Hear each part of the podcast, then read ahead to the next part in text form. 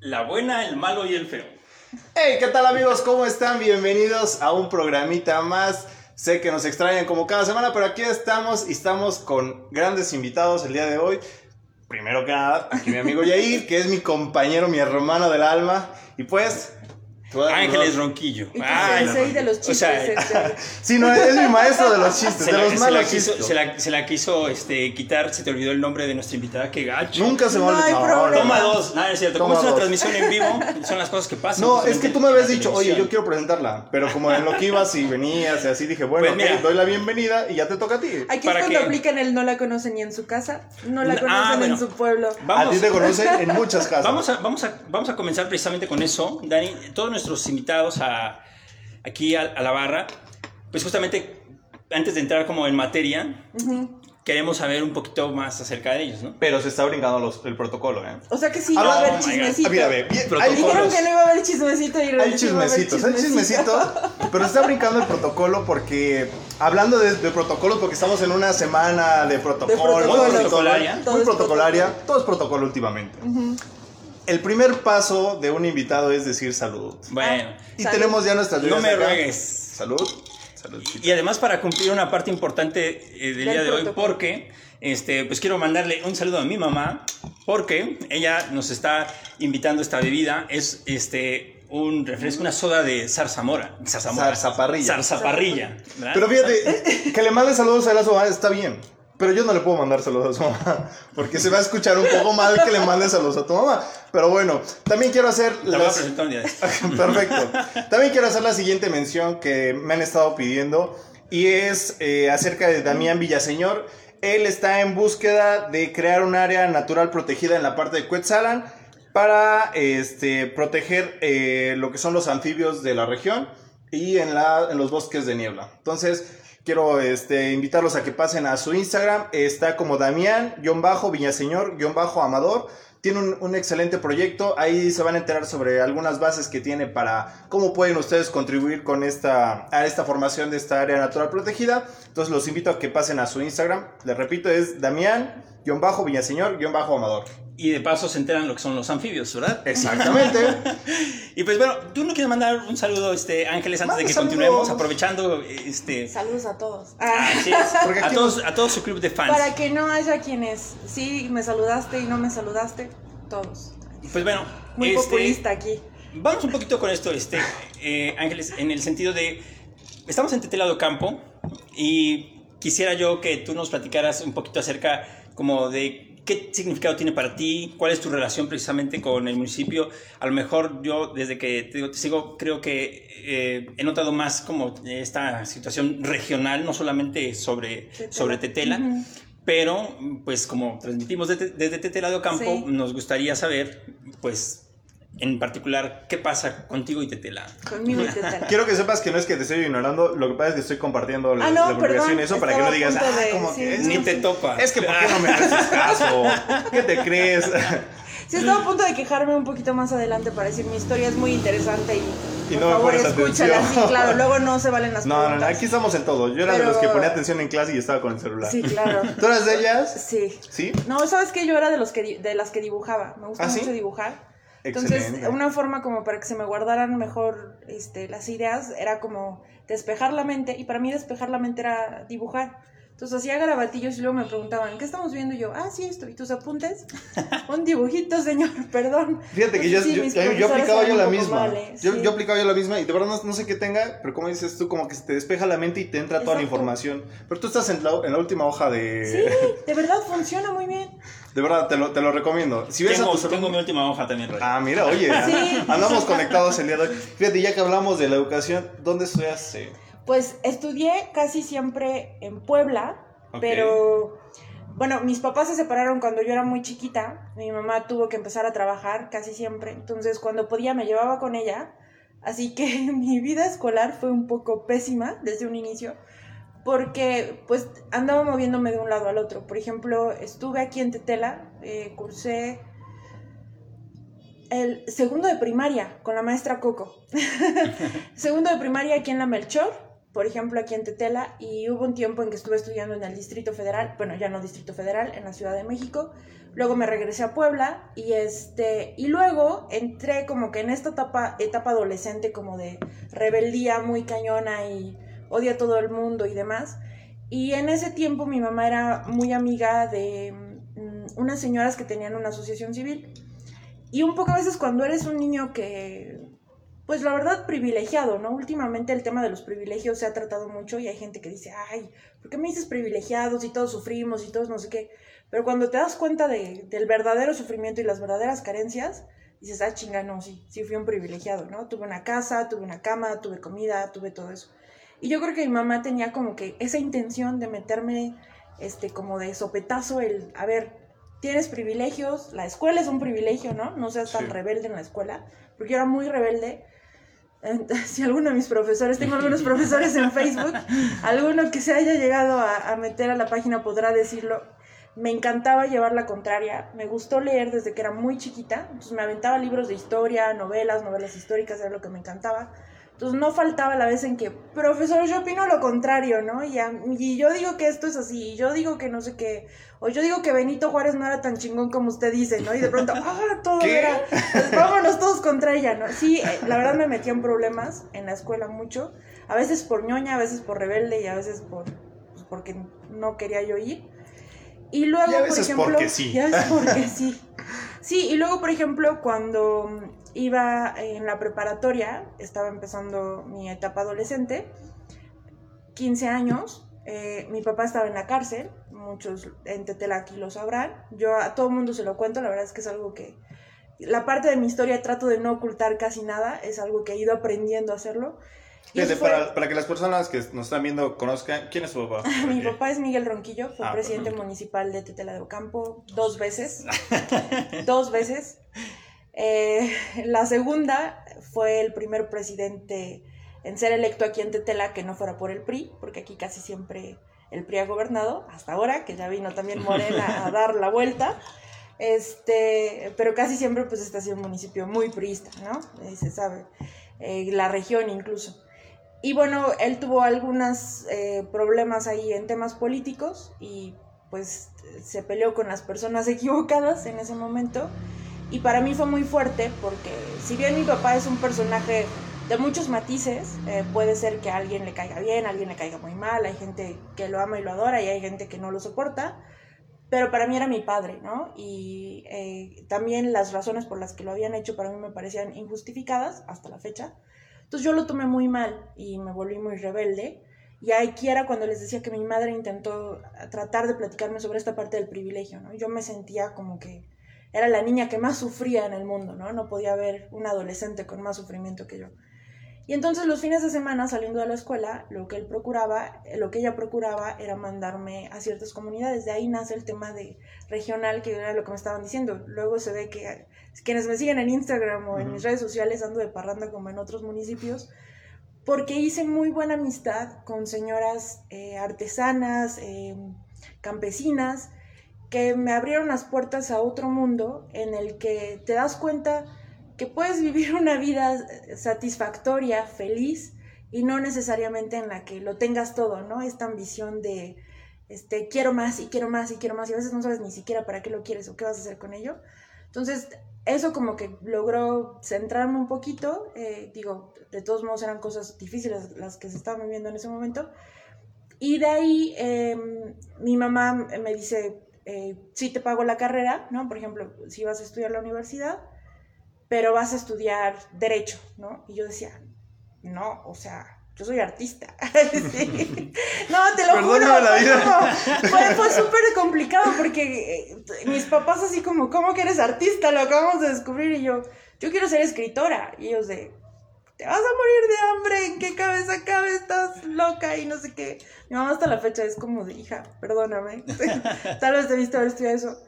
Y eh, no terminé la carrera eh, de Derecho y al final eh, logré que mis papás como que no se enojaran tanto si estudiaba comunicación, ¿no? Entonces dijeron, Bueno, de literatura, de filosofía, a que estudie comunicación, pues ya la niña como que va mejor, ¿no? Entonces, eso les calmó un poco el ánimo, pero no tanto. Fíjate que le has dado en el punto intermedio porque, a ver, eh, en mi caso igual yo tenía como ese dilema entre artes plásticas, entre, este, ¿cómo se llama? Administración turística, entre varias carreras y al final opté por derecho, entonces yo opté...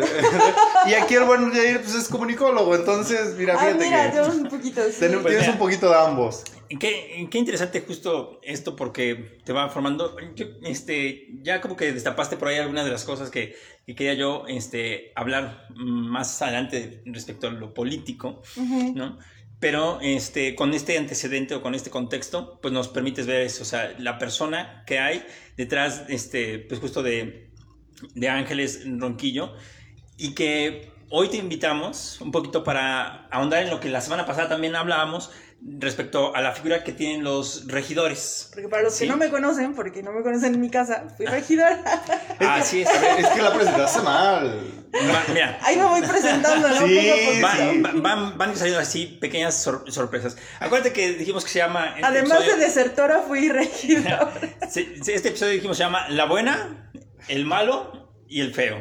Yo quería ser el feo por, por los malos chistes, te los íbamos a Por, dejar a ti, pero... que decir por razones obvias. Por razones obvias, ¿no? ¿No? Pero por razones obvias no puede ser el feo, pero bueno, ¿qué le podemos hacer?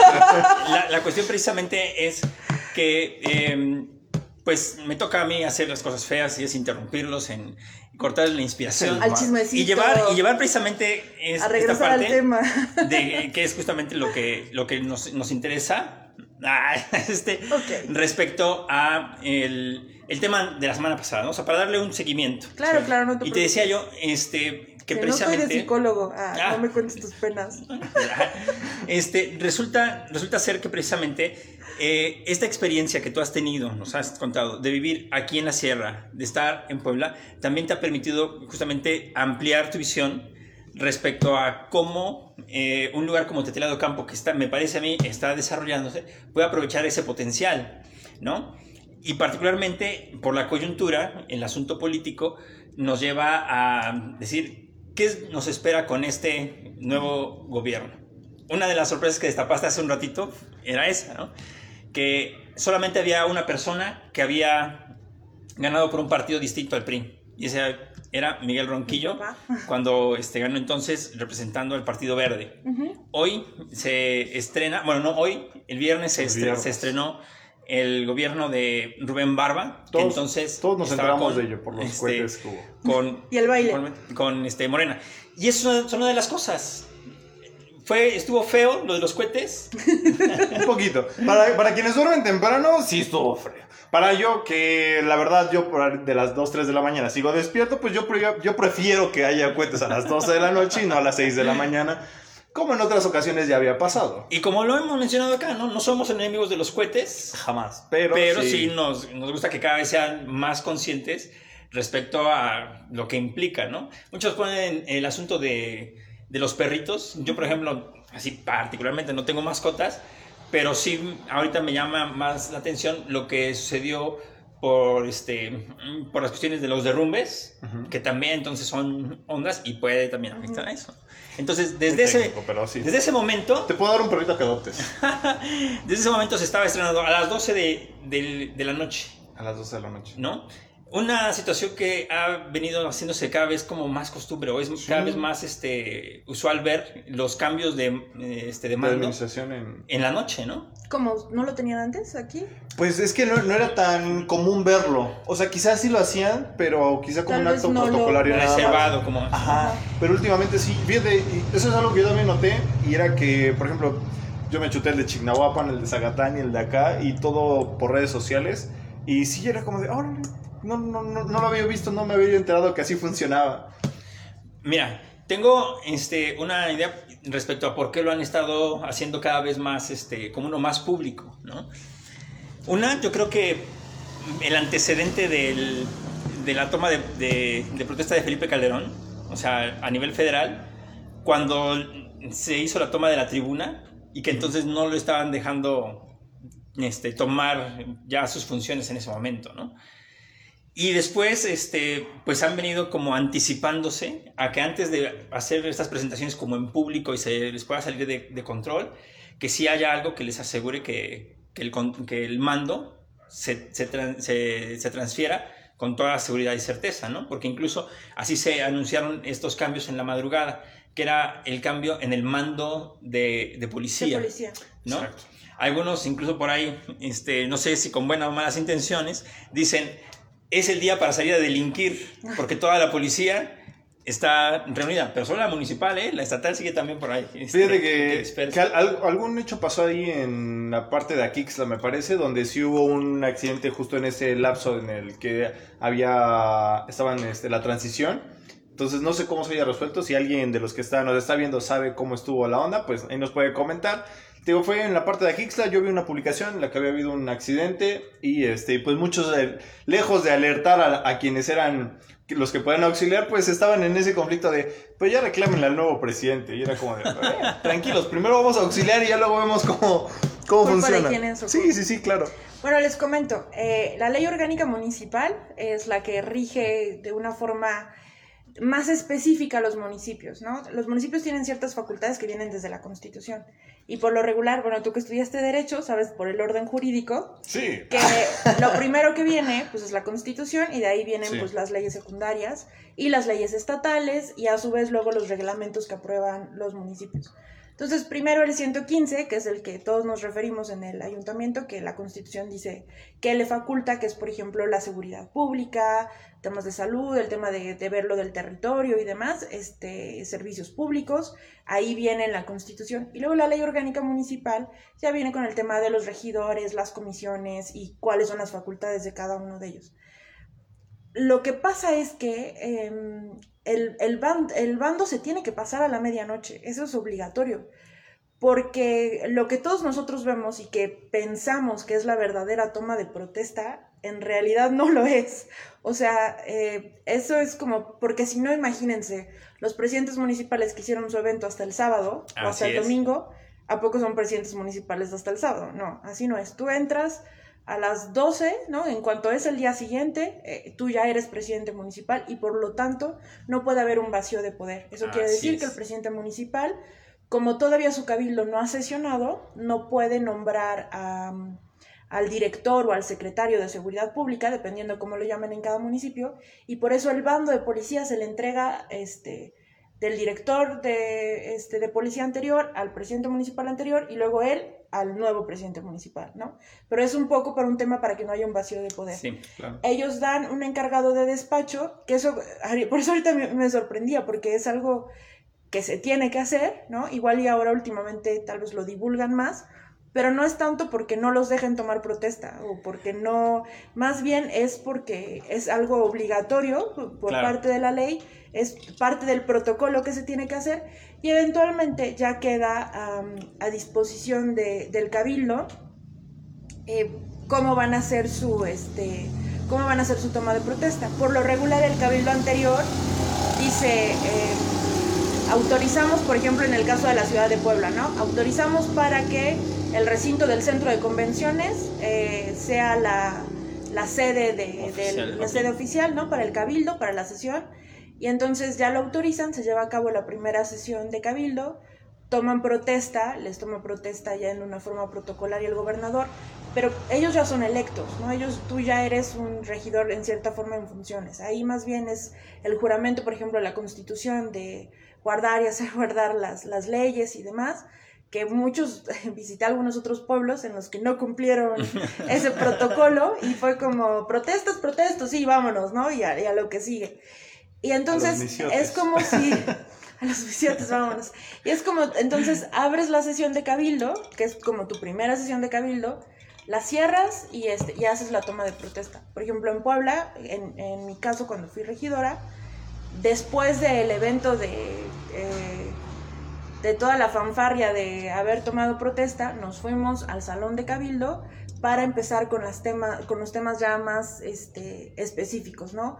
Eh, aprobar quién va a ser el secretario del ayuntamiento, quién va a ser el tesorero, quién va a ser eh, el secretario de seguridad pública, porque eso solamente los pueden, aunque el presidente municipal los propone, solamente el cabildo puede este, darle el visto bueno.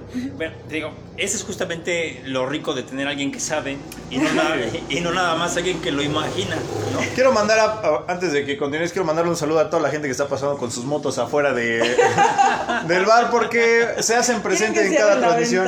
No, estamos bien, para que entre, entre Así la que frescura que estar- del pueblo, tiene que estar, el este, aire fresco. ventilado. Sí, sí, Claro. sí. Pero este, justo esto que estás diciendo, este, pues está bien sustentado. Tú cuando me decías, "Es- a veces soy muy técnica, digo, qué bueno, porque eso es lo Perdón, que sí, necesitamos. decía, pero- es, pero es lo que, lo que Perdón a quienes ¿no? nos están viendo si de pronto sienten que los aburro o los duermo un poco, pero les juro que hay cosas que yo les decía, igual y nos cuesta o nos parece un poco chocante de pronto, ay, ¿por qué me tienen que informar de esto? Pero en algún momento todos en la vida somos entes políticos y tienes algo que ver con tu gobierno y entonces te das de topes, ¿no? Porque es como, hijita, háblale a tu primo que es el abogado. Oye, mamá, pero mi primo tiene un bar, ¿no? sí, no, bueno, pero... Es la masacre de los, botes, los tamales del bote. Y entonces es como, a ver, no, no quiero que la gente piense y se sigan con la idea de que solo cierto tipo de personas pueden tener los conocimientos sobre las leyes. La verdad es que una vez que, que lo lees y te pasas de los tecnicismos, dices, ah, esto muy Y es que, mira, ¿no? hace, hace un rato decíamos, y tan ahorita lo, lo voy, a, complicado". volver a comentar, que es necesario que nos enteremos los ciudadanos, o sea, qué es lo que se hace. Tienes mucha razón. Eso era a lo mejor desde siempre, pero apenas como que nos vamos dando cuenta. Y gracias yo creo que también pues, a la A tecnología que, que nos brinda esas, esas oportunidades. Eh, hay algunas cosas que yo creo que ya llegan este, ne- negociadas, como decías, pues, o sea, no en ese momento se van a poner a ver quién va a ser el, este, No, el director, el, este, el mando, etcétera, ¿no? Son meses de negociación. Previa, ¿no?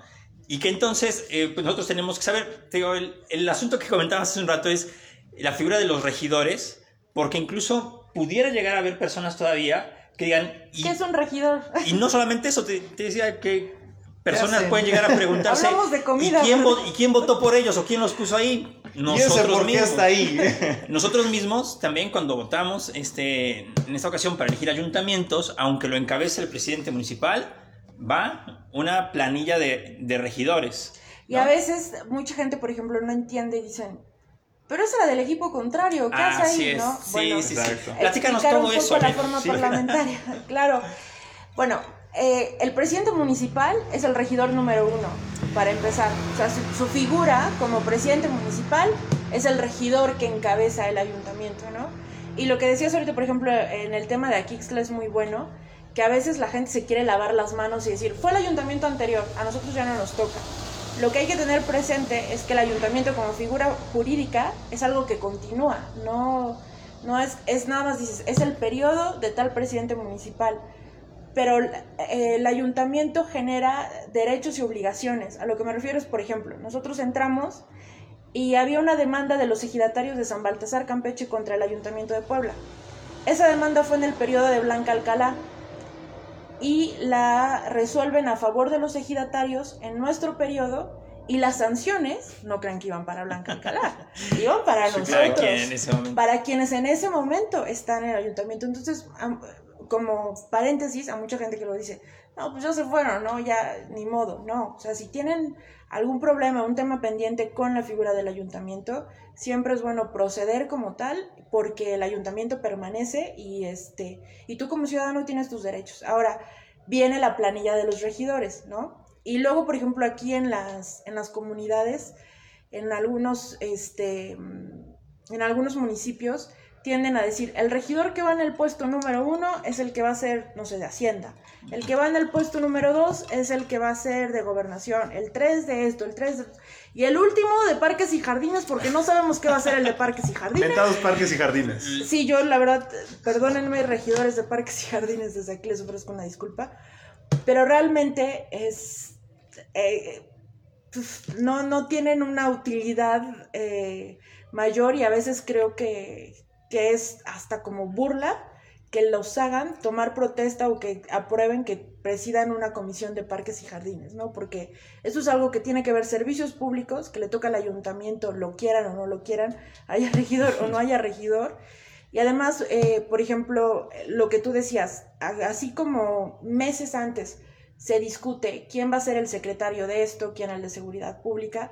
También mucho antes hay un tironeo ahí de qué comisiones se le quedan a quién, ¿no? Y por lo regular, dependiendo del peso político que tenga cada quien, o el amiguismo, a veces tristemente, que tengan o con el presidente municipal o con los líderes de los partidos, es como a alguien se le queda cierta comisión.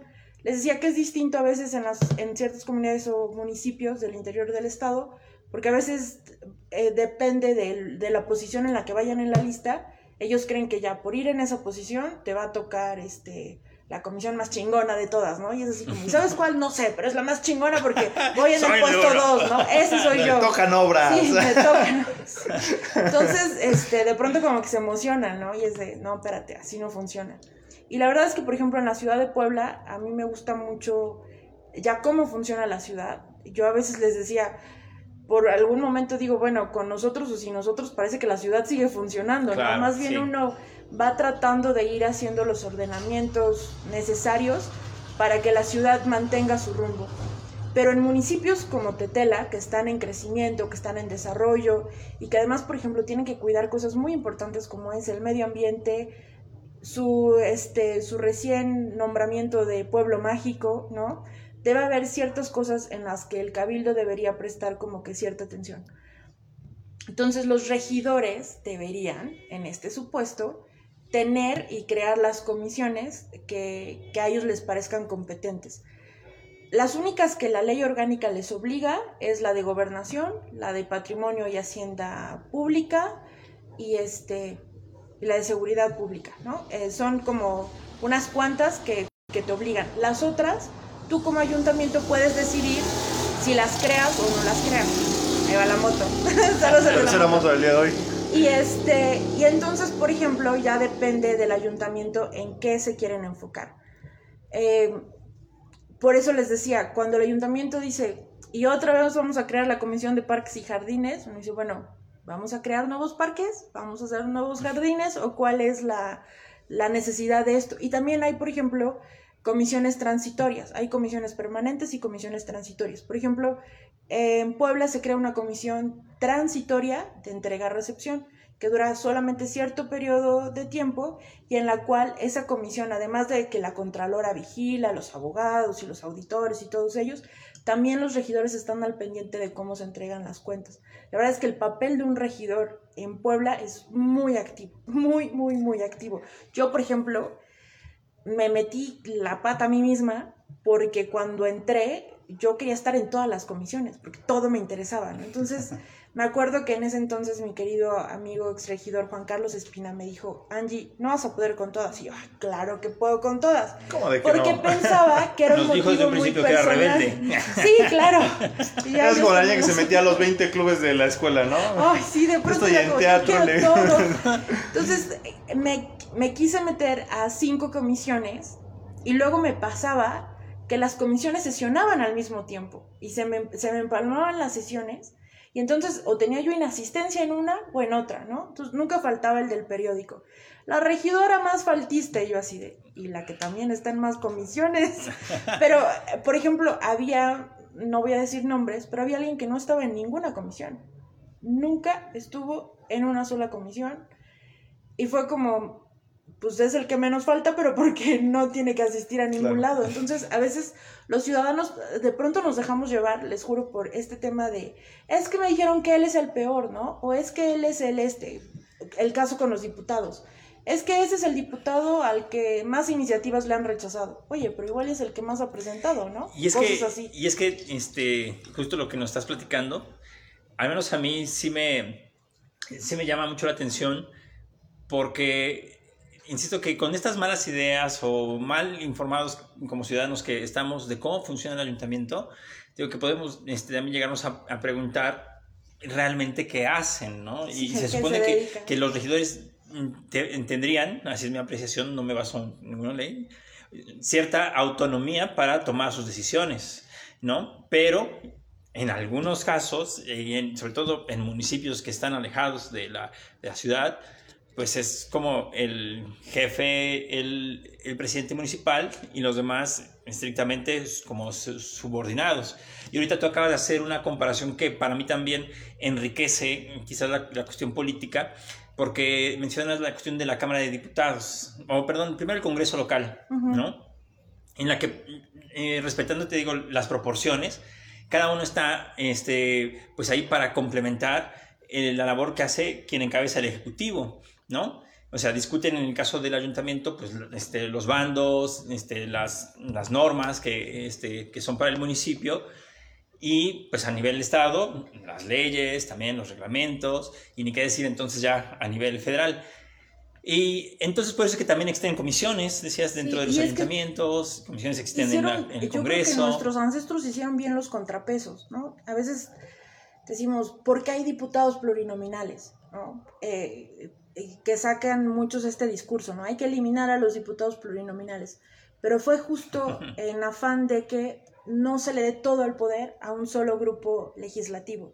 Si bien coincido que el problema de los plurinominales es que esos espacios se le dan, pues, al este al presidente del partido, al no sé por favores políticos. Al este por favores políticos o porque es mi familia o porque es aquí o porque es allá, ¿no? Entonces, esos puestos pluris, ¿no? que les llaman, se pueden bajar también de cierta forma hacia el ayuntamiento, ¿no? Y de pronto hay gente que dice, bueno, pero esta es la planilla y yo vi que la planilla había, no sé, 8 y ¿por qué terminó con 15, ¿no? ¿De dónde salieron los otros? Bueno, lo que pasa es que dependiendo de la proporción de la gente que vote, es la cantidad de regidores que le tocan a cada municipio. Eh, por ejemplo, en Puebla, la planilla del candidato ganador son 15, ¿no? Es más de lo que tienen aquí, creo, en Tetela, ¿no? aquí me parece son 7. 7 nada más. 7. Entonces, miren, es, este, es grande. Y luego, además de esos, vienen los, los que quedan de la oposición y dependiendo del porcentaje que la oposición haya ganado, son la, la cantidad de regidores que les toca, ¿no? Con nosotros estaban cuatro regidores del PRI, creo, y un regidor del PT, ¿no? Como oposición, más los que habíamos entrado en la coalición con Tony Gal. Y así, la verdad es que es una forma muy buena de que el presidente municipal está obligado a generar consensos. Y es, el presidente municipal debe ser alguien con esa capacidad de que los temas que propone al cabildo tienen que ser buenos de verdaderamente para la ciudadanía y este tema de contrapesos es lo que ayuda a que no digas, bueno, mi equipito y yo, ¿no? Y mi circulito de poder y solamente nosotros somos los que decidimos. Porque invariablemente muchos dicen, se suben al tabique y se marean, ¿no? Hemos escuchado todos ese dicho. Pero yo creo que más que nada, eh, a veces ciertos políticos entran a su cargo y se enfocan tanto con con lo que tienen en ese momento que hacer, que cumplir y demás, que a veces pierden un poco la perspectiva de lo que la ciudadanía quiere o requiere. Y es bueno tener estos contrapesos de tener gente de otros partidos políticos. Claro, lo ideal sería que esos, esos lugares fueran ocupados. Yo siempre les decía, los regidores, la posición de los regidores debería ser porque pertenecen a cierto sector de la sociedad y que sabes que ese sector va a ser representado en el cabildo, que tus intereses, además de los que hayan sido por el presidente municipal por el que hayas votado, pero por ejemplo, así aseguras que si no queda el candidato que tú querías, los regidores que lo acompañan en su equipo son muy buenos. Por ejemplo, en el caso de Eduardo Rivera, quien ganó en Puebla, yo les decía, yo con Eduardo Rivera he tenido muy poco trato, la verdad. Pero con sus regidores los conocía yo muy bien. Y esa propuesta de regidores fue la que yo decía, órale, va, ¿no? Sí le entro. Y a veces en algunas comunidades llegas y dices, ¿y, eso ¿y el regidor de quién? Y lo que decían, no, ¿y quién lo nombró y cómo se eligió?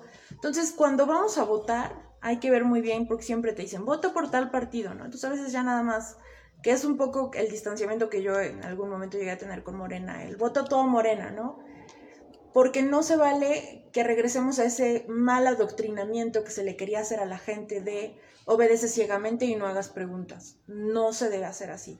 Si en algún momento estuvimos personas que creímos, yo ya me distancié de Morena, que creímos en ese proyecto porque era algo diferente y porque iba a cambiar las cosas, era porque nos íbamos a dejar atrás ese adoctrinamiento político de se hace lo que yo, líder moral superior, sensei, tlatuani, lo que quieras te digo, Y de ahí no cabe espacio para las dudas, Bueno, porque las que- dudas enriquecen. Es que fíjate que, que, lo, que lo que vas comentando eh, refuerza. voy muy técnica, por no, favor. no, re- está refuerza y además este, pues también retoma lo que en el programa pasado decíamos, ¿no?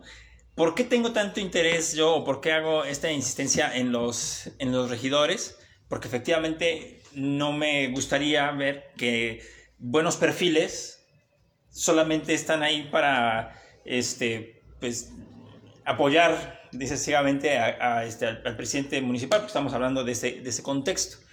Claro. Entonces, empieza por nosotros ciudadanos saber qué es lo que este, tienen que hacer para, obviamente, respaldar su trabajo, si es que votamos justamente por ellos, o también, como decías, pues hacer algunas exigencias si es que no fue nuestro partido el que, el que encabeza. Y obviamente los regidores están ahí para representar a toda esa, este, e a si minoría. son ¿no? parte del partido. Fíjate que a mis compañeros regidores un saludo porque era yo la rebelde también de pronto.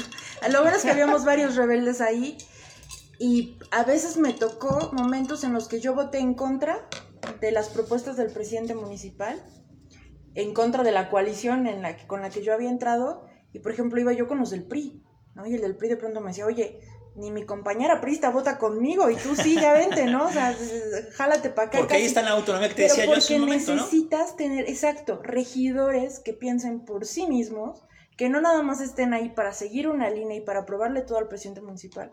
Porque además, queridos regidores, quiero darles la mala noticia, que en el tema de responsabilidades todos cargamos parejo. O sea, muchos dicen, ah, es el presidente municipal, que lo metan a la cárcel.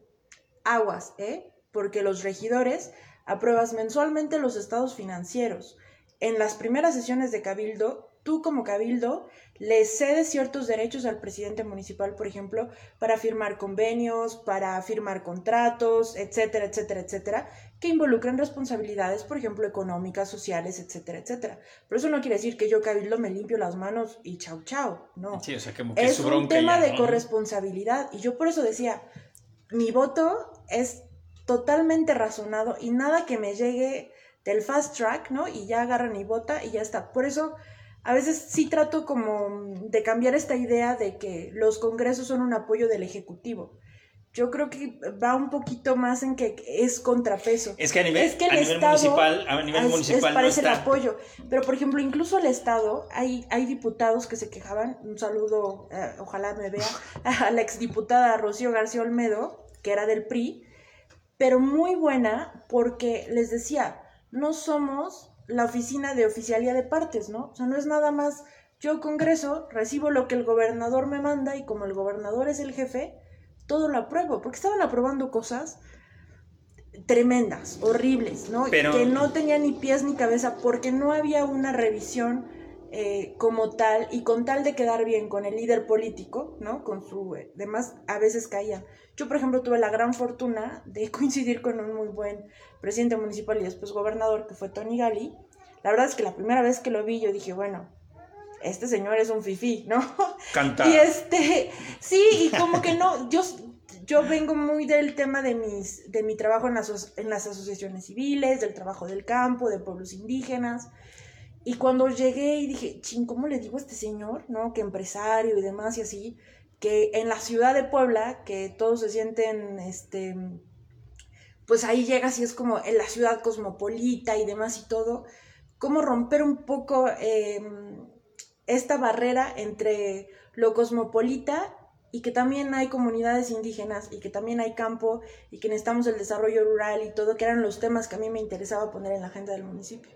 Y cuando llego y le digo, señor, quiero crear una comisión, y es como, ¿una comisión? ¿De, de qué? ¿No? ¿Qué, ¿Qué quieres hacer? Bueno, una comisión que se encargue de ver el tema de pueblos indígenas, es que el censo del INEGI dice que la población y las lenguas y los migrantes y ta, ta, ta, ta, ta, ta, ta, le empecé Es a decir, comentar. también tienen la posibilidad de, Sí, o sea, de de sugerir, o sea, no nada más recibir lo que Sí, porque muchos dicen, viene, ¿no? ¿y qué comisión te tocó? Oye, tú como regidor incluso, si tienes esa idea y es una buena idea, puedes llevarla a cabo. Entonces, era lo que les decía, hay una propuesta. Entonces, yo, por ejemplo, en ese momento hablé con el presidente municipal, pero el hecho de que yo tuviera la venia del presidente municipal no quería decir, ah, ya está ahí, vámonos felices. Fue después hablar con cada uno de mis compañeros regidores, plantearles el tema, convencerlos de por qué había una necesidad de que la ciudad de Puebla tuviera una comisión de asuntos indígenas y, de respetar también después eventualmente la de desarrollo rural, porque luego, por ejemplo, había esta eh, tergiversación en que decían, bueno, pero ya está grupos vulnerables. Y yo les dije, bueno, ¿y quién les dice que por ser indígena eres vulnerable? No.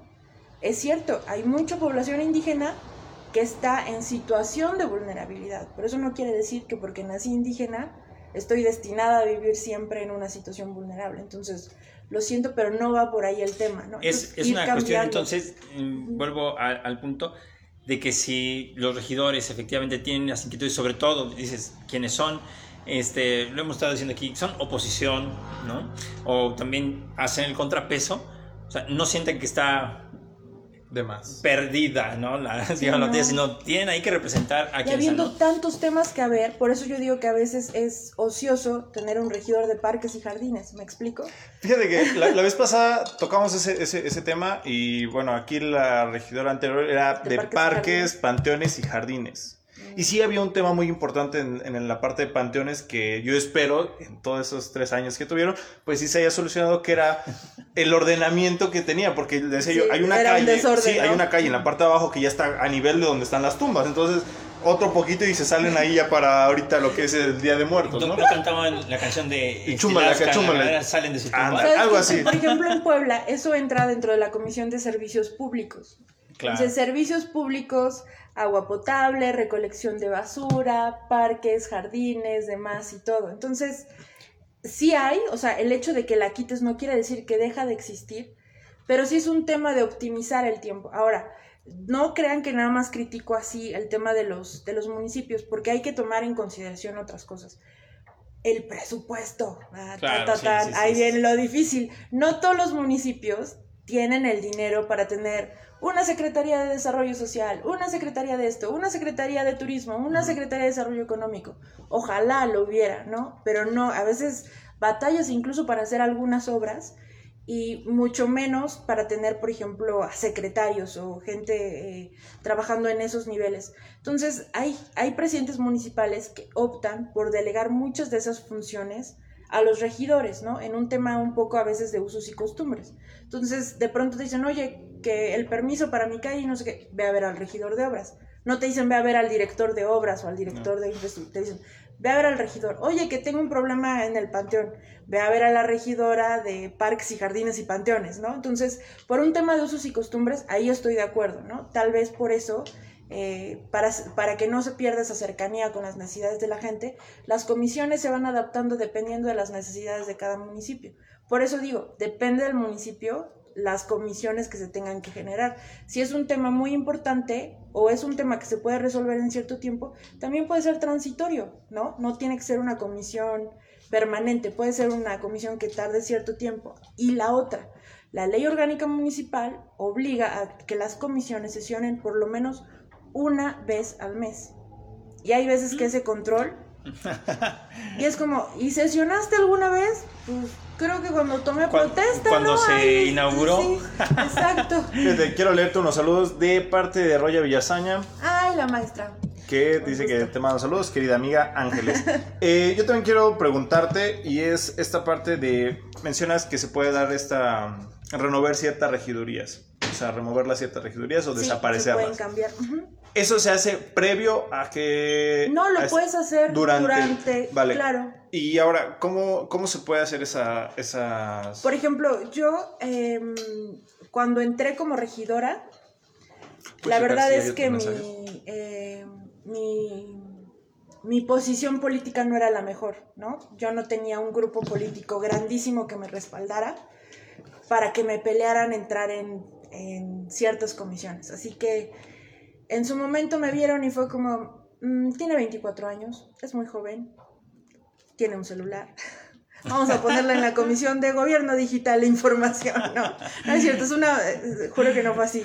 Pero es como un... Este, vamos a checar las actas. ¿eh? Vamos a checar las actas, a ver si había. No, pero fue como, oye, ¿te interesaría llevar este tema? Es un tema este, que podría ir con tu perfil. Eh, estudiaste unos años como comunicóloga y demás, ¿podrías llevar a cabo esta comisión? Yo dije, sí, no es algo en lo que sea experta, así que la verdad yo lo que les decía es, me sentiría como una usurpadora de pronto eh, dirigiendo esa comisión cuando mis temas y mis fuertes son en otro lado. Así que al mes de que habíamos, o antes creo, de que habíamos tomado protesta, fue que propuse la creación de esta comisión. Otros compañeros regidores fueron tan amables de sumarse a, a esta causa para poder integrar la comisión, porque claro, una cosa es que yo quisiera tener una comisión y otra fue gente que quisiera participar en esa comisión, porque no puede haber una comisión de un solo regidor ahí en el municipio de Puebla, porque en las comisiones se vota.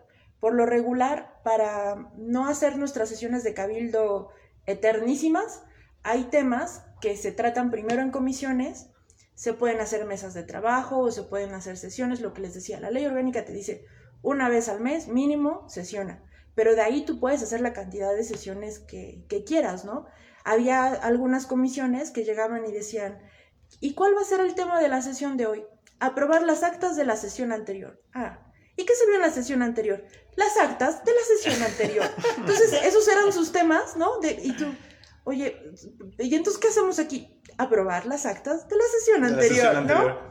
Entonces, a veces suelen pasar esa clase de cosas que, que dices, ching, ya me metí a esta comisión y ahora cómo me salgo, ¿no? Yo tenía, un, yo tenía un maestro en, la universidad y ahorita que aprovechando que tenemos aquí, voy a terminar de resolver esa duda que me ha quejado y es que si reciben un pago extra por cada comisión. No, para nada. Él, es que él, en ese tiempo nos decía que cada... Bueno, es que hay tantas leyendas, ¿no? Y así como de... Sí. Eh, por ejemplo, tú no eres más o menos regidor, tu voto vale lo mismo. Si se hace el regidor de obras, si se hace el regidor de gobernación, si se hace parques y jardines, tú eres regidor y esa función no se quita, ¿no? Por ejemplo, a mí pues de pronto era como que, ¿y esta regidora de qué es, no? Y yo, pues así como me ven, sí, soy regidora de mi mamá. de mi mamá, sí. Y este, y llevo la Comisión de Pueblos Indígenas. Por ejemplo, a mí me costó mucho trabajo, eh, como nunca había existido esa comisión, tener que estar informando, ¿no? A veces me decían, pues este es un cuento, ¿no? ¿Y tú de dónde te la sacaste o qué? Pero sí, las comisiones se pueden ir cambiando, no te pagan más, pero sí te deberían pagar menos cuando no cumples con esas funciones. Al menos en el Ayuntamiento de Puebla está el reglamento de cabildo también, por ejemplo, en el cual se regulan las sesiones de cabildo. Ahí eh, está el caso de que hay, puedes votar de distintas formas, puedes votar en negativa, en, en aprobación o puedes abstenerte.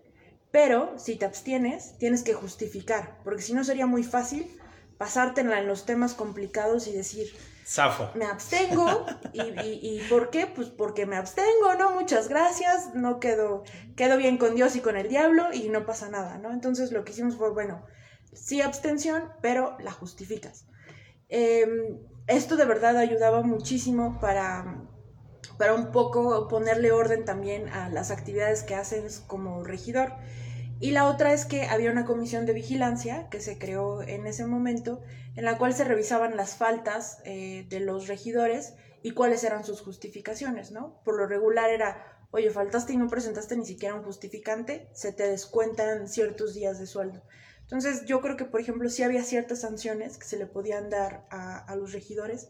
A mí me parece correcto, ¿no? Que no seas lo que yo les decía, el poder absoluto daña a, cualquiera.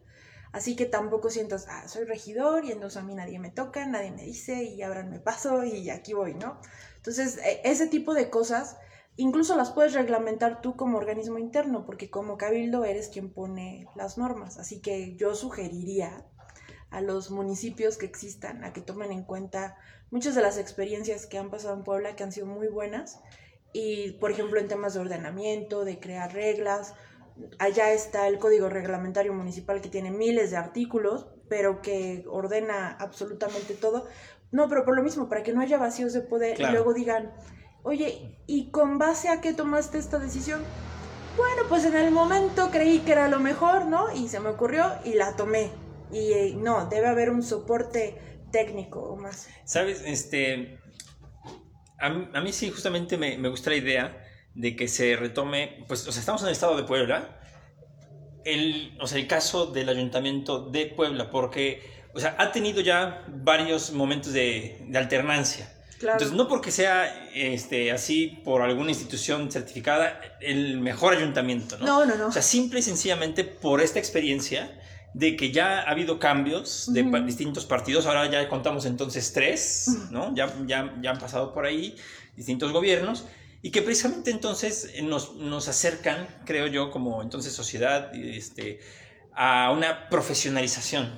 Sí, Entonces- perdón que luego me refiero mucho al, al municipio de Puebla, pero es quien, yo les decía, además somos la capital, no hay Sí. que olvidar que debe haber un hermanamiento de la capital con los otros municipios en cierta forma y compartir un poco estas experiencias que a veces tú te das de topes para aprenderla y mejor a veces ahorrarles un poquito de dolor, lágrimas y sufrimiento a otros. Ya vamos a darse de topes. sí. Sí. Y ya decir, Pero sí, o sea, justamente va a ser eso y te digo, al menos de la planilla que acompañó a Rubén Barba este, durante su elección y que acaban de tomar protesta, para mí hay personas que tienen eso, o sea, un perfil bien definido y que a lo mejor serían ideales para encabezar algunas este, regidurías. Regidurías. Y creo que incluso pensando en eso, porque pues también ya hay, ya, hay, ya hay también entonces diseño político en ese sentido. Dicen, vamos a, a poner a estas personas para que precisamente cuando lleguemos al poder, ellos estén en esos puestos claves y estratégicos.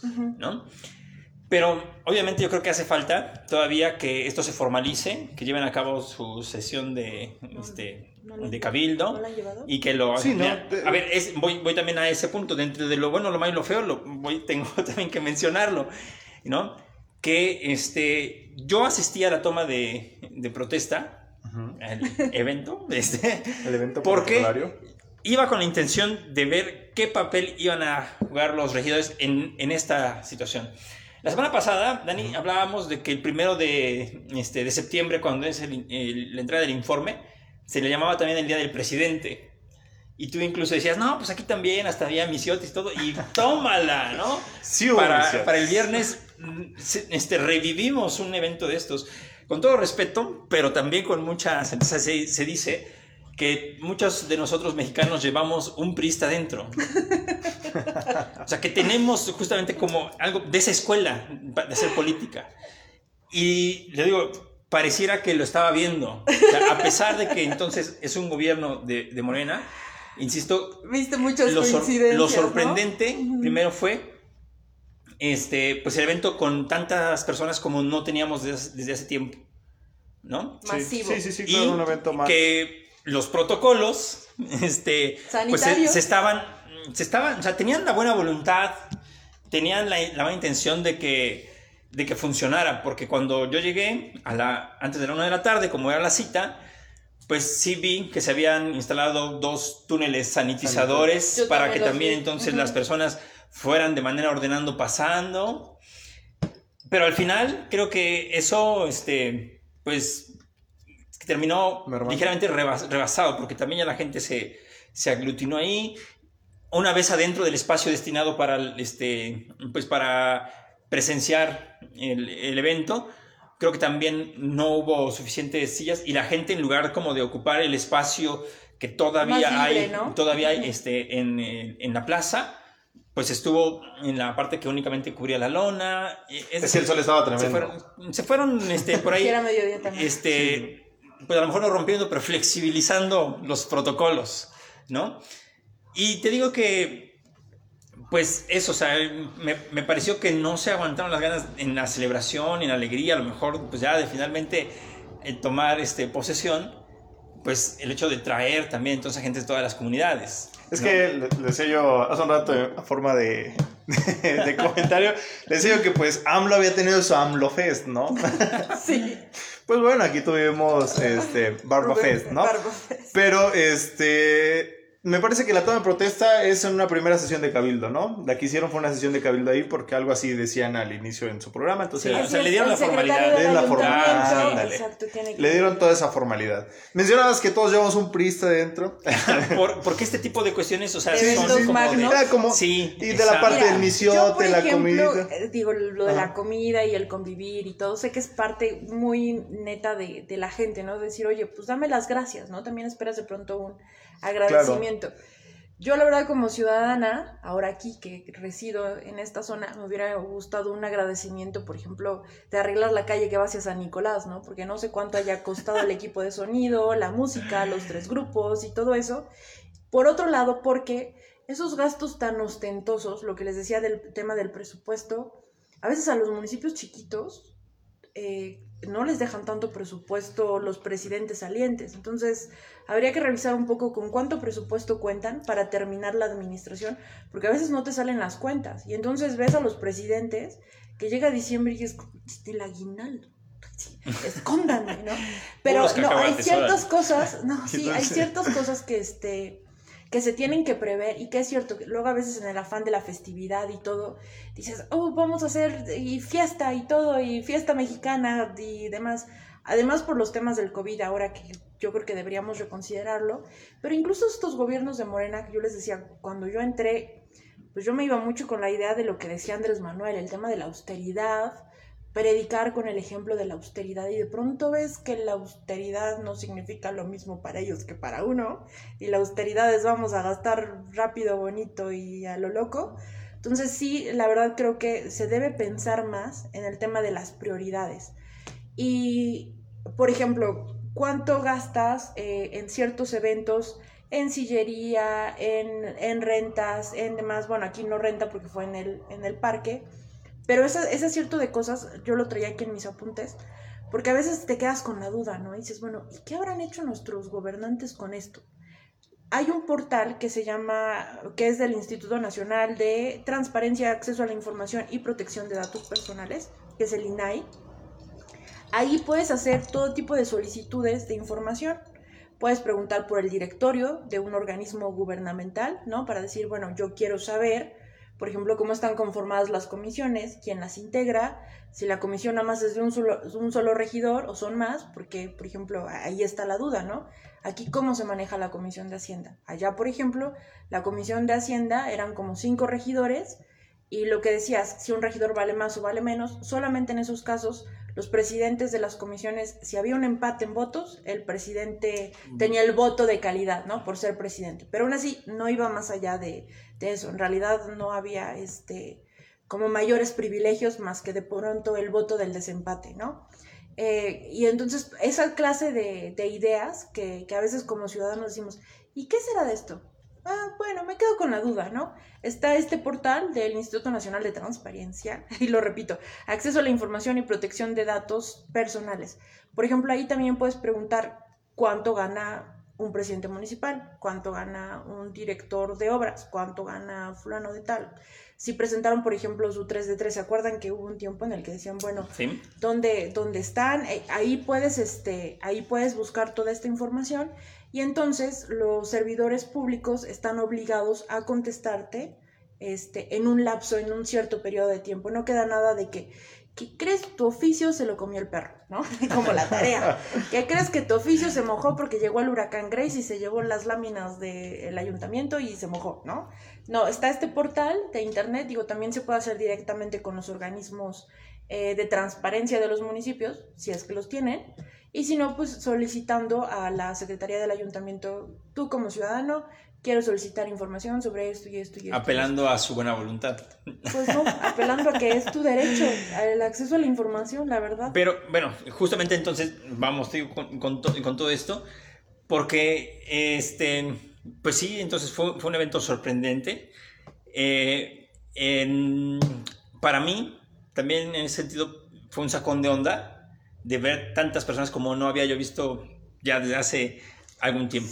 Yo no sé si lo sabían de antemano o, qué situación, pero pareciera que se alinearon los astros.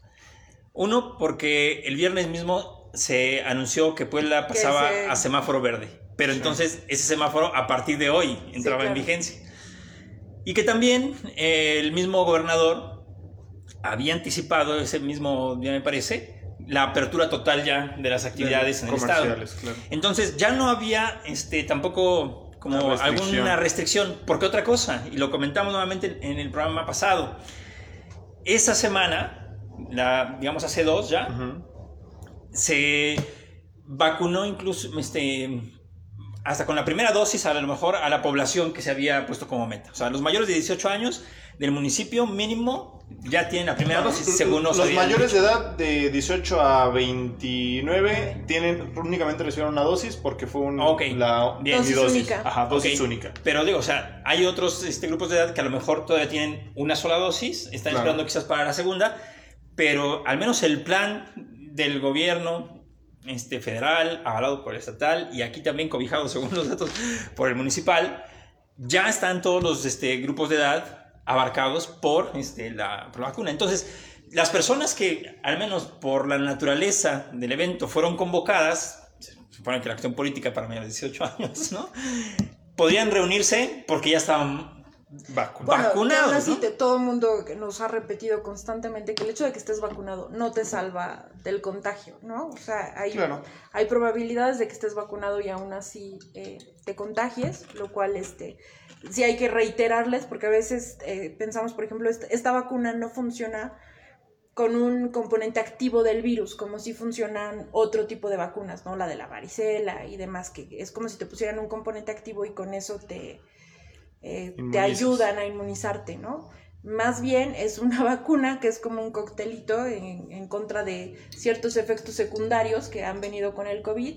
Y si es para prevenir y también para que en dado caso de que te llegaras a enfermar, pues no sea tan feo, ¿no? No sea con los casos tan graves como llegamos a ver tristemente muchas personas que se quedaron con la esperanza de recibir la vacuna y algunos fallecieron. Bueno, yo eso es lo que catalogaría, decía yo, como lo bueno. Que supuestamente entonces semáforo las. Ya estamos en semáforo las personas también ya están vacunadas, etcétera, ¿no? Lo malo es que, pues también, no todas las personas creo que ya estén vacunadas.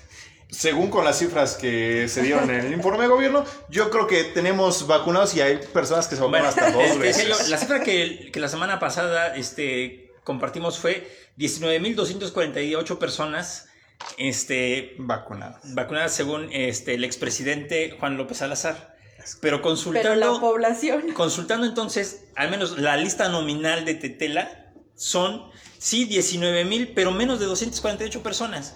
Entonces, aparentemente aquí...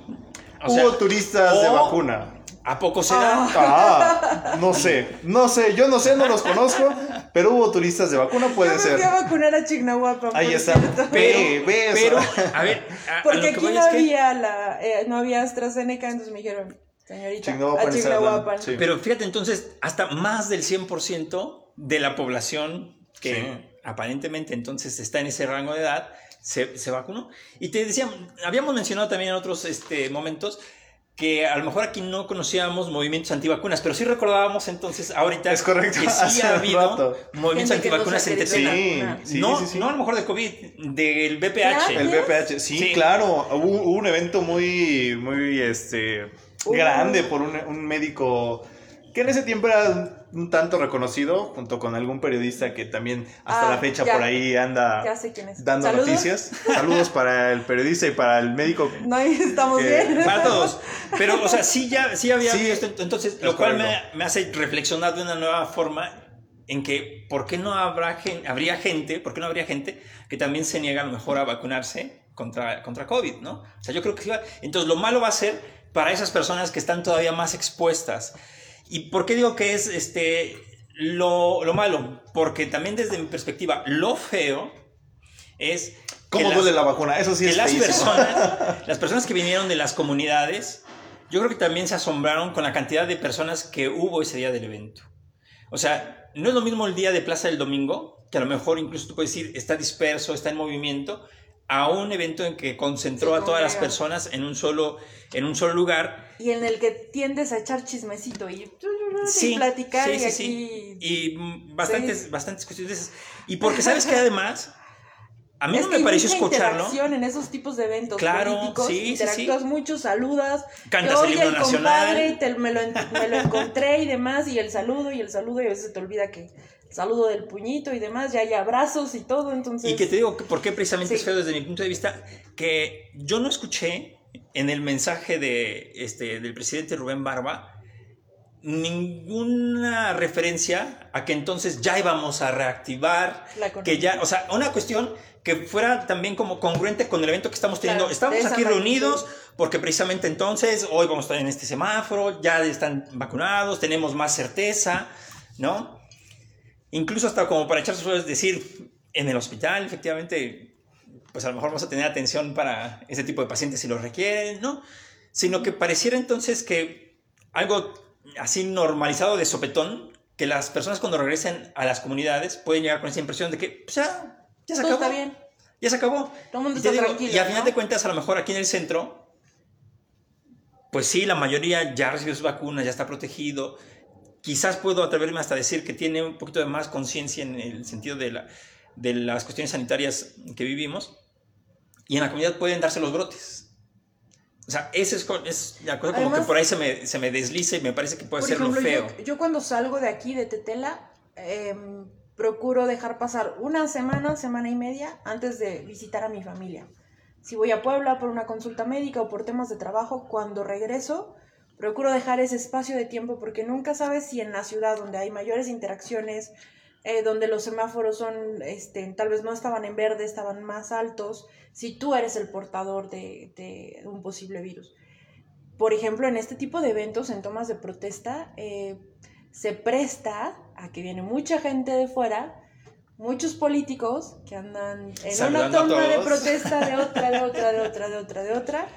Y uno dice, sí, me voy a tomar una foto con él y voy a abrazarlo y qué bueno. Y yo después aplicaría desinfectante. un poco. Pero bueno, a, a lo que no voy es que no, Igual, sí, y- igual y lo el- aplicas ya en privado porque ya últimamente, ¿no te acuerdas de esa persona que este, precisamente saludó a alguien y de su uso desinfectante y fue terriblemente criticada porque pues decía que era como una especie de asco que le tenía a todas las personas que Pues se yo, la, verdad, a mí, que, que me perdonen, yo soy de que eh, no me importa este y el sudor, lágrimas y todo, pero en épocas de COVID, por ejemplo, yo me subo a la combi, porque no tengo coche, me subo a la combi, me bajo y órale, ¿no? Y si alguien va pasando junto a mí, pues ya le pasé, ya, ya lo pasé a Pero dar. a ver, Porque no se siguen los protocolos. Pero Por ejemplo, en vamos la a- combi dice sí, con cubrebocas y vamos todos así, ¿no? Y hay quien no va con cubrebocas y va platicando la vida y obra y demás. Y nunca sabes si a veces te contagias en el transporte público cuando ibas a comprar comida, ni siquiera una actividad de ocio, ¿no? Por ejemplo, una actividad esencial. Entonces yo creo que sí, las medidas de protección todavía deberían ser un poco eh, importantes y más con las nuevas variantes de, de COVID. bueno, Pero ya va a quedar en la responsabilidad de cada uno de los así ciudadanos. es. Que, Es- que es a lo que punto, veníamos, ¿no? Que obviamente ya es algo que se está quedando y que tenemos que ir sabiendo cómo eh, actuar frente a este tipo de, Sí, de ya eventos. el ¿no? gobierno ya, lo reguló habíamos lo que visto. podía regular. Claro. Eh, Yo creo que también las empresas ya no aguantaban tanto estas restricciones. También creo que es un tema económico, ¿no? Que ya ellos decían, bueno, ya aprendimos, ya seguimos las medidas de seguridad, de sanitización. Yo creo que ya el gobierno este, no nos ahorques tanto, ¿no? Con estas medidas, yo creo que un poco. Eh, y por eso ya lo demás queda, no sé si vieron que Gatel fue a la feria del libro en el Zócalo y que él hablaba sobre el tema del uso de cubrebocas como un factor De incluso de, de- no no de, de- de- un tema de cohesión social también si lo hubiéramos visto como yo te cuido no no un tanto yo me cuido de todos los demás sino un me cuido a mí y cuido al, colectivo no cuido al resto de las personas o sea tratar de que esas medidas de precaución no fueran solamente por yo quiero estar a salvo lo que les decía yo salgo y trato de no ir, a mí me encanta pasar a visitar a mis, a mis sobrinitas y a mis tíos y voy de aquí, voy allá y todo. Pero si sé que he estado, por ejemplo, en, o he, he ido a la ciudad y salí a un centro comercial o fui al centro histórico donde hay muchísima gente y cosas por el estilo, o fui a un hospital, ¿no? A, a ver algún tema de salud. Entonces procuro guardar mis... Ah. Ahí es que este- viene esta cosa, lo que A es ver. la cuestión personal, ¿no? Sí. Decir, ok, sí se va a hacer tal evento, sí se va a hacer esta toma de protesta pública, va, tenemos aforo para tantas personas, pero bueno, también le empieza la, la responsabilidad personal de De decir, ¿sabes qué? Pues yo lo voy a ver a través de Facebook Live, ¿no? Sí. Y no va a pasar nada, no me pierdo Y, nada. y aunque, y si fue mi Sí me voy a perder le de los quiero- misiotes, Y le quiero echar porras, pues ahí le digo bravo, Pero sabes ¿no? qué, Qué a ver, te digo que sí es un, sí tiene razón en el sentido de que es una responsa- responsabilidad de cada quien, porque te digo, yo fui, estuve únicamente, es que en Él los se bajos, siente aludido Es que porque fue- sí. en los bajos, sí, Está es- enojado porque le estamos diciendo que no debía haber ido, no, no es cierto. estuve ahí, Ah, ahora sí sí. como se dice, en que los bajos del Palacio Municipal. Este, o sea, no, me- no, no fui a, este, a, a la plaza, ¿no? Este, Iba con un traje blanco, y- lo pudieron sí. haber encontrado la careta. Y resulta sí. que pues me cayó el 20 y dije, a ver, güey, o sea, a final de cuentas tú también, también estás aquí. O sea, sí me dije a mí mismo, mi ¿Mí mismo, mismo? o sea, ¿Sabes estás qué? aquí y sabes efectivamente el riesgo que existe. ¿Cómo lo catalogo alto, medio, bajo? O sea, a final de cuentas depende de también cómo yo esté interactuando con la gente que, que aquí mismo se encuentra. Porque precisamente entonces, la- ya dijimos, las autoridades, no es que se, se laven ya las manos, pero obviamente es que sí pueden ellos argumentar que ya hicieron lo que estaba dentro de sus facultades para que entonces esto no se propagara, en- al menos aquí en la región estamos hablando. Y que entonces ahora sí cada quien decide a dónde asistir, con quién, con quién ir y qué actividades realizar y ahí le mide el agua a los tamales, ¿no? y bueno, yo por eso quería poner el ejemplo de la serie de moda, la serie que usted seguramente ya vio en Netflix. No la he visto. Ya, ya, ya pasamos. sé qué serie vas a decir, Sí, no sí, pero es que él, él acaba de verla, acaba de terminar de ver y ahorita anda. La- en el, ese el juego del calamar, ¿no? Y que precisamente entonces esto icónico que se ha vuelto de la serie para como promocionarla, el juego de luz roja, luz verde, pues estamos actuando nosotros en esta cuestión de COVID con un semáforo.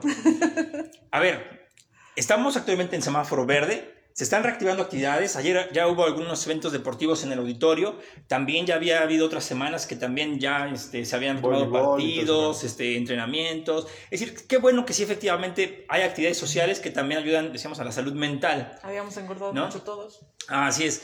Pero, ¿sabes qué? Entonces, Otros ni queríamos. cuando, cuando se presente, si llega a darse este asunto de un nuevo alza, una nueva alza en el número de contagios y se avance públicamente a que estemos en amarillo, naranja Yo o rojo, pero no pues las personas, No, hay mucho. pues las no. personas entonces tendrán que tomar las medidas correspondientes. Entonces ya va a ser de cada quien ese cuidado. No va a haber policías que te estén este, cuidando porque No, ya vimos no incluso que es hasta, nuestras hasta- niñeras, o sea- que ya es hasta contraproducente. Hemos visto casos en que Sí, porque ya, se mete por rebeldía, ¿no? Esa parte de decir, eh, una rebeldía mala, que es este, ya tomarlo como un reto personal y decir, pues no quiero, ¿Se pues no me al cuido. inicio, cuando se prohibía la salida y todo, los retos que hacían de esta gente que iba y lamía las cosas en el supermercado? Sí, claro. ¡Qué horror! No, ahí está la, Sí, no, la no, no. prueba de no puedes hacer esto, como que no, iban y justo hacer lo contrario. Pues, pues bien lo dices, es esta parte de ya asumir nuestra responsabilidad de decir, a ver, si yo estoy yendo, si yo lo estoy haciendo, pues ya no puedo culpar al gobierno. O sea, también el gobierno no va a andar detrás de mí Sí. diciéndome, a ver, por favor, ponte el cubrebocas bien, haz eso. Ya cumplieron ellos también con su papel de, a ver, ok, sí te vamos a informar cómo hacer las cosas, te vamos, vamos a facilitar eh, la llegada de la vacuna, vamos a, a hacer esto, pues, de algún modo protocolario, como lo veíamos en el 15 de agosto en la, en la misa y en varios eventos que se hicieron. La Pero pues en la procesión, que ya no hay procesión, esperemos si en futuros años se vuelve a dar este evento que se hacía. Este, pero ya no podemos estar culpando a- a- al gobierno, ¿no? Ya también eh, hay que asumir parte de nuestra responsabilidad de Sí, decir y, y tener este, el suficiente valor de decir, pues sí, la regamos. Bueno. Y si estoy aquí es por mi culpa, ¿no? De cada quien, exactamente, ¿no? Sí, y tampoco juzgar o poner en el banquillo a lo, lo que pasaba muy al inicio, ¿no? Que decían, es que nos dijeron que nos encerráramos y que nuestras casas, y quédate en casa, y quédate en casa, y no faltaba la gente que iba en su coche y decía, miren cuánta gente hay en la calle, oye, tienen que salir a trabajar, no sé en qué realidad, Y- y universo alterno vives. ¿Cómo, cómo Mira cuánta gente hay en la calle y ahora me van a ver a mí. Sí, exacto, ¿no? Entonces yo los veía y ¿Cuánta veía gente que hay en se la playa? enojaban y exacto. ¿Y por qué hay tanta gente en los aviones? Mírenos, somos muchos. Qué horror que haya gente en la playa, no me dejan meterme al agua. ¿no? ¿Sabes, ¿Sabes qué? O sea, sí es cierto, y es un periodo no muy difícil que hemos, que hemos, este, que hemos atravesado como, como sociedad. Y entonces, eh, vuelvo al punto que aquí en Tetela, este evento de toma de protesta, al menos el, público, para mí me sorprendió porque ya no habíamos tenido, tenido un evento de ese tipo. Obviamente es que este, pues deseamos que sea exitoso. Claro. Yo creo que se ha estado es por también el bien de todos. poniendo muy de moda este, este tipo de cuestiones, también decir que le vaya bien a él para que nos vaya bien a nosotros, pero sí es cierto, ¿no? Es la verdad. Entonces, que no pase a mayores, que podamos ir retomando cada vez más este, ac- actividades, pero ya no podemos entonces, como decías, señalar a alguien de lo que nos da más que a nosotros mismos, ¿no? Entonces, hay que ser... Ahorita que dice que le vaya bien, nos va bien a todos. eh, el fin de semana pasado, no, bueno, este fin de semana vino un amigo que este, tiene invernaderos, ¿no? Ujú.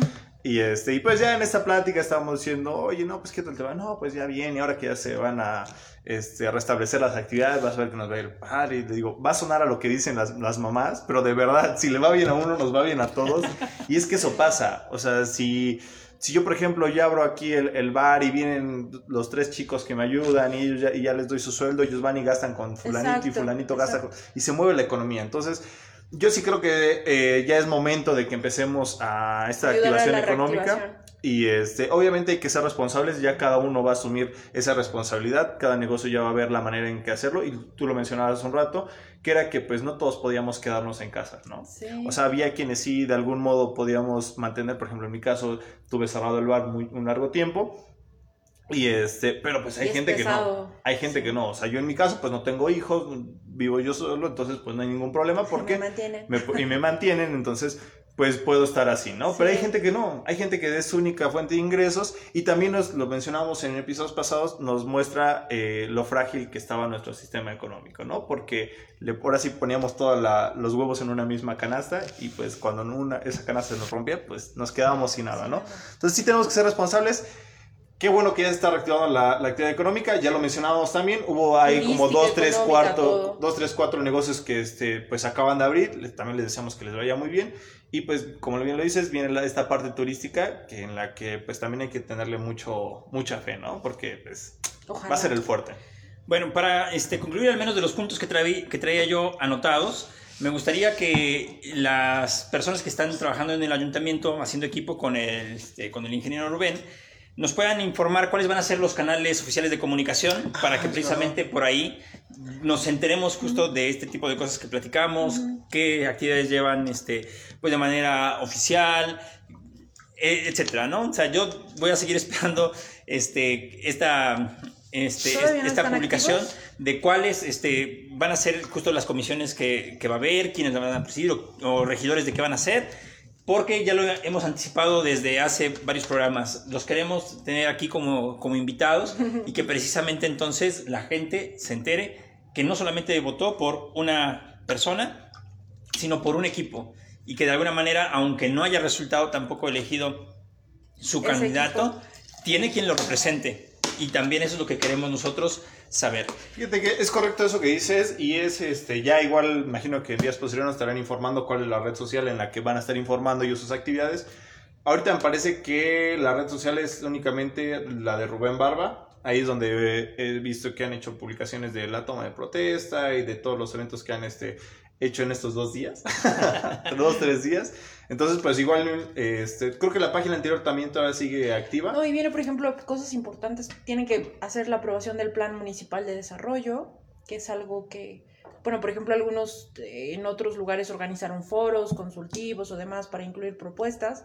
Entonces, yo le recomendaría a la ciudadanía que estén pendientes de los planes municipales de desarrollo, porque aunque suene solamente a casas y demás y así, pero también viene el desarrollo cultural, económico, turístico y todo, y es lo que decíamos, nos afecta a todos. Uno de los que digamos, ay, la política ya no. Incluso yo que estoy en mi autoexilio de, de tres años fuera de la política, ya cumplí tres años, eh, incluso yo de decir, me tomo un tiempo fuera y estoy lejos, no dejo de reconocerme como una, una persona que tiene algo que ver políticamente en Claro. todas nuestras acciones, este, porque además venimos de una ideología, lo que decías, ¿no? ¿De dónde sale el prista que, cada quien tiene dentro? Bueno, ahí vendrá un adoctrinamiento que habrá que preguntarnos de dónde lo obtuvimos, si fue la Rosa de Guadalupe o Silvia Pinal, cosas por el estilo. Sí, sí, sí, la verdad es que, este, pues, Ángel, yo te quiero agradecer nuevamente que hayas aceptado, que te hayas este, tomado un tiempo para venir aquí a la barra de la Posada de los Vinitos, ¿verdad? Que no sea la última vez que, que vengas a platicar con nosotros y, por supuesto, a cotorrear, ¿no? Ay, perdón por toda la parte así súper extremadamente técnica, pero sí había No, estuvo súper padre. Yo creo que tuvo mucha. Fue muy dinámico, estuvo muy genial. Yo creo que el- por eso, eso agradecemos a las 22 personas que están ahorita viéndonos. Estamos Es- rompiendo récords. Hoy sí tuvimos mucho aforo, ¿eh? Yo creo que influiste mucho. Pero este, quiero también agradecerte. La verdad es que estuvo muy interesante, me la pasé muy bien. Y, este, y te, te hago la invitación. El día 30 de este mes es el aniversario, el quinto aniversario de la Posada de los Vinitos. Vamos Evento a tener, masivo. va a haber evento masivo. Vamos a tener también misiotes y un show cómico de stand-up. Así es que, este. ¿Y pues, lo va a dar él? O sea, Sí. el- el- Déjame saber ustedes. no, no, no. eh, Los chistes no les gustaron mis chistes y por eso los, cen- los censuramos ahorita. No, no, en el no le programa. censuramos nada. no. No le censuramos nada, pero sí le advertimos que si realmente los quería decir, pero bueno. Eran sensibles para cierto tipo de público. Pero le hicimos el- la advertencia, le aconsejamos en que, pues, si quería, pues los podía decir, pero pues bajo su propio riesgo, ¿no? no Por último, también se me estaba olvidando un saludo para ahí, mi colega Robert. Te dije que te iba yo a mandar saludos, a lo mejor ya te quedaste dormido durante la transmisión, pero... No seas malo pues, conmigo. Ah, ¿ya, ya mandaste saludos No, a tus alumnos? Ah, también para José. Enrique Zaragoza, que no ande llamando a tantas a, a altas horas de la madrugada, por favor, la gente decía que está durmiendo. quemando. Oye, pero qué mal, qué mal plan, porque a ver, ¿qué tal si lo quería para resolver alguna duda Sí, académica? ya lo está quemando. Ah, sí, eh. ya estaba él estudiando. Sí, y él, está, como, pues, él se desvela no estudiando. Él se desvela estudiando. Necesito saber. Pss, pero bueno, es de esos profesores de hoy en día que ya nada más, ya nada más este, va a haber clases presenciales y ya no quieren, y ya no quieren este, recibir este, tareas en línea, ¿no? Pero bueno, Pues decimos salud. Terminamos irnos des- salud. Despidiendo. Perdón el bullying. y este. Estamos en contacto. Agradecer a la mamá de, de Jair por esta zarzaparrilla que de verdad es exquisita. Vamos a tratar de tenerla en la nueva carta de la Posada de los Vinitos. Muchísimas gracias, mi gente. Gracias por compartir, gracias por comentar. Nos estamos viendo en el próximo episodio. Hasta la próxima.